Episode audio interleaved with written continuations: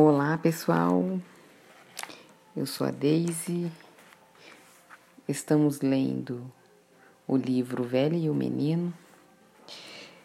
É, no podcast anterior, paramos no segundo desígnio e hoje falaremos sobre o terceiro desígnio. É, estava ansioso mas ao mesmo tempo desafiado com o exercício de pensar e repensar o que havia definido inicialmente. Como o bom gênio da lâmpada, Mestre Tafu não deixava por menos. Tinha sempre um novo desígnio para esculpir os meus desejos e, enquanto isso, o meu propósito estava sendo construído. Havia nesse percurso um misto de suspense e mistério. Qual será o resultado final? Daquela vez, nem esperei que ele terminasse de preparar a bebida olorosa em sua cafeteira italiana. Fui logo apresentando meu trio reformulado. É, desejo 1. Um, oferecer os, meu, os, meus talentos para conquistar uma é, uma profissão promissora. Segundo desejo, aprender sobre finanças e negócios para saber ganhar dinheiro. Terceiro desejo é buscar novos desafios que me permitam descobrir atividades bem a meu gosto. Hum, ele murmurou, como se tivesse sentido o cheiro de uma boa comida. Um criador oferecendo, aprendendo e buscando suas fartas é, bons verbos, boas intenções. Muito bem. Animado e disposto a tirar a limpo, reafirmei, reafirmei com ênfase: Eu ofereço os, meu, os meus talentos. Aprendo coisas novas, busco desafios, salientei. Eu sou o protagonista desta história. Tudo o que quero é ser útil, hoje e no futuro. 1. Um, voltou a murmurar o velho Tafu, confiando o bigode, agora com um tom de resmungo, como se a comida não cheirasse tão bem. Pensei que havia apreciado, hesitei. Está tudo bem, mas essa sua última frase denunciou uma intenção que precisa ser ajustada. Qual frase? Essa de querer ser útil hoje e no futuro. Imaginei que gostaria dessa intenção mais altruísta. Você está armando uma gaiola para ficar presa dentro dela? Gaiola? A gaiola é uma armadilha. A armadilha de se fazer útil. Não entendo. Ser, ser útil parece ser um desejo louvável, à primeira vista. O problema é que você se transforma em em um utensílio, semelhante aos demais que usamos na cozinha, na despensa ou na oficina. Desculpe-me, ainda não consigo compreender. Se você quer ser útil, logo vai se parecer com um garfo, uma colher, uma faca, um martelo, um alicate, uma chave de fenda. As ferramentas são úteis, servem para fazer coisas específicas, mas depois são descartadas e aposentadas. É assim mesmo que as coisas funcionam. Tem sido, é certo, nas empresas que tratam as pessoas como um recurso que, somando aos demais, compõe um item de custo no balanço, algo a ser reduzido ao máximo exatamente como observo naquela em que trabalho. Quem é útil tem valor de uso, que diminui com o tempo ou à medida que surgem utensílios similares, porém mais avançados. Os utensílios se parecem. É sempre bom lembrar. Entendi. Sendo útil, torno-me igual aos outros deixo de ser único. passa a ter, em vez de valor de uso, valor de troca. Quem pensa ser útil concentra nisso sua capacidade de sobreviver. É tudo o que consegue. Quem escolhe sobreviver não é capaz de pensar em outra coisa. Daí a velha luta pela sobrevivência, sobre a qual já conversamos. Sim, e quem é útil busca a manutenção e a conservação de sua utilidade. Para continuar sendo útil, como uma máquina, acrescentei. Porque então grande parte das pessoas quer ser útil e se deixa engaiolar. Ora, porque faz para si a pergunta errada. E qual é a pergunta errada? O que funciona? Esta é a pergunta errada. O garfo funciona, a colher funciona, a faca funciona, assim como o martelo e o alicate, ele exemplificou. Perguntas erradas conduzem a respostas erradas. Perguntas certas levam a respostas certas. E qual é a pergunta certa? Eu questionei, sem conter a minha ansiedade. Sem pressa, o velho Tafu levantou-se para servir o café. Já conhecia seu est extra estrate estratagema. Sempre que a minha pulsação aumentava, dava um jeito de apaziguar os ânimos inserindo um intervalo. Sabia que o estado de espírito conta muito, muito para a melhor compreensão e aprendizado? Em poucos minutos, ele serviu como num ritual.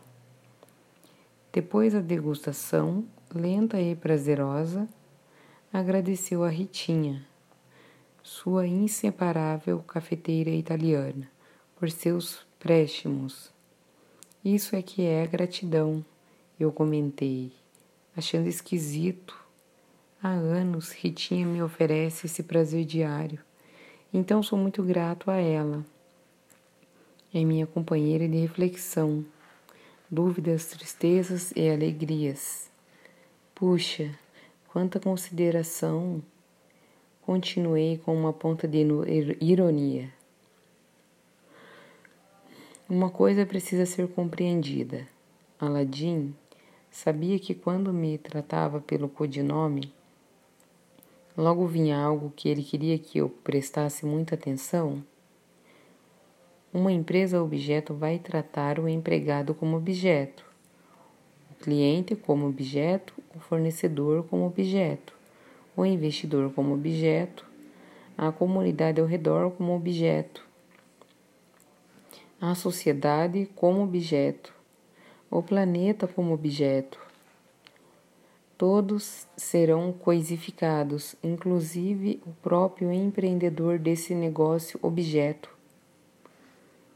Ou seja, também ele vai se relacionar consigo como faz com tudo e todos o mundo como ele é, pensei conformado. Por outro lado, um empreendedor sujeito vai empreender, empreender um negócio sujeito, que vai tratar como sujeitos o colaborador, o cliente, o fornecedor, o investidor, todos, enfim. E isso inclui a comunidade ao redor, a sociedade, o planeta, o, co o cosmo. O velho Tafu falava com propriedade, além de escritor e intelectual respeitado, também era empresário e conhecia de perto as funções e disfunções de uma empresa. Tinha, no entanto, um olhar lateral que sempre me surpreendia sobre essa realidade. A empresa é, nos dias de hoje, o lugar mais impactante para promover o desenvolvimento humano. Enquanto se constrói riqueza, ele continuou. É na empresa que temos o adulto com autonomia, capaz de fazer escolhas conscientes. Isso quando ele deixe de ser criatura, acrescentei. Sim, certamente é a partir dessa comunidade de trabalho, denominada empresa, que podemos mudar a comunidade maior, conhecida como sociedade, e outra, ainda mais ampla, a que damos o nome de humanidade. E como isso pode ser feito? Deixando de ser útil, deixando de ser objeto. E qual é a alternativa? Perguntei com a curiosidade em alta. Ser contributivo? Ah, mas ser útil e ser contributivo não é apenas um jogo de palavras? Nada disso. Quando quer ser útil, você olha para fora e procura a porca ou o parafuso ser apertado. Quando quer ser contributivo, você olha para dentro e procura em si mesmo o que pode ser oferecido, seus dons e talentos, suas inteligências, você por inteiro, seus valores e virtudes. O que faz de você o único ser capaz de fazer o que faz? A farta no lugar da falta, concluí. Sim, mas aqui estamos diante do terceiro desígnio, o sujeito e o objeto. Você se livra do estigma do objeto, do mundo das coisas e adentra na vida dos sujeitos quando faz a pergunta certa não mais o que funciona, mas o que importa. Então, essa é a pergunta certa, reafirmei, animado como se tivesse descoberto um segredo. Você vai descobrir que o que importa constrói outra história, há de ser antes de ter. Por ser sujeito é o que verdadeiramente importa. Mil questionamentos me invadiram. Será que estava me formando para ser objeto? Será que estava buscando uma carreira de utilitário?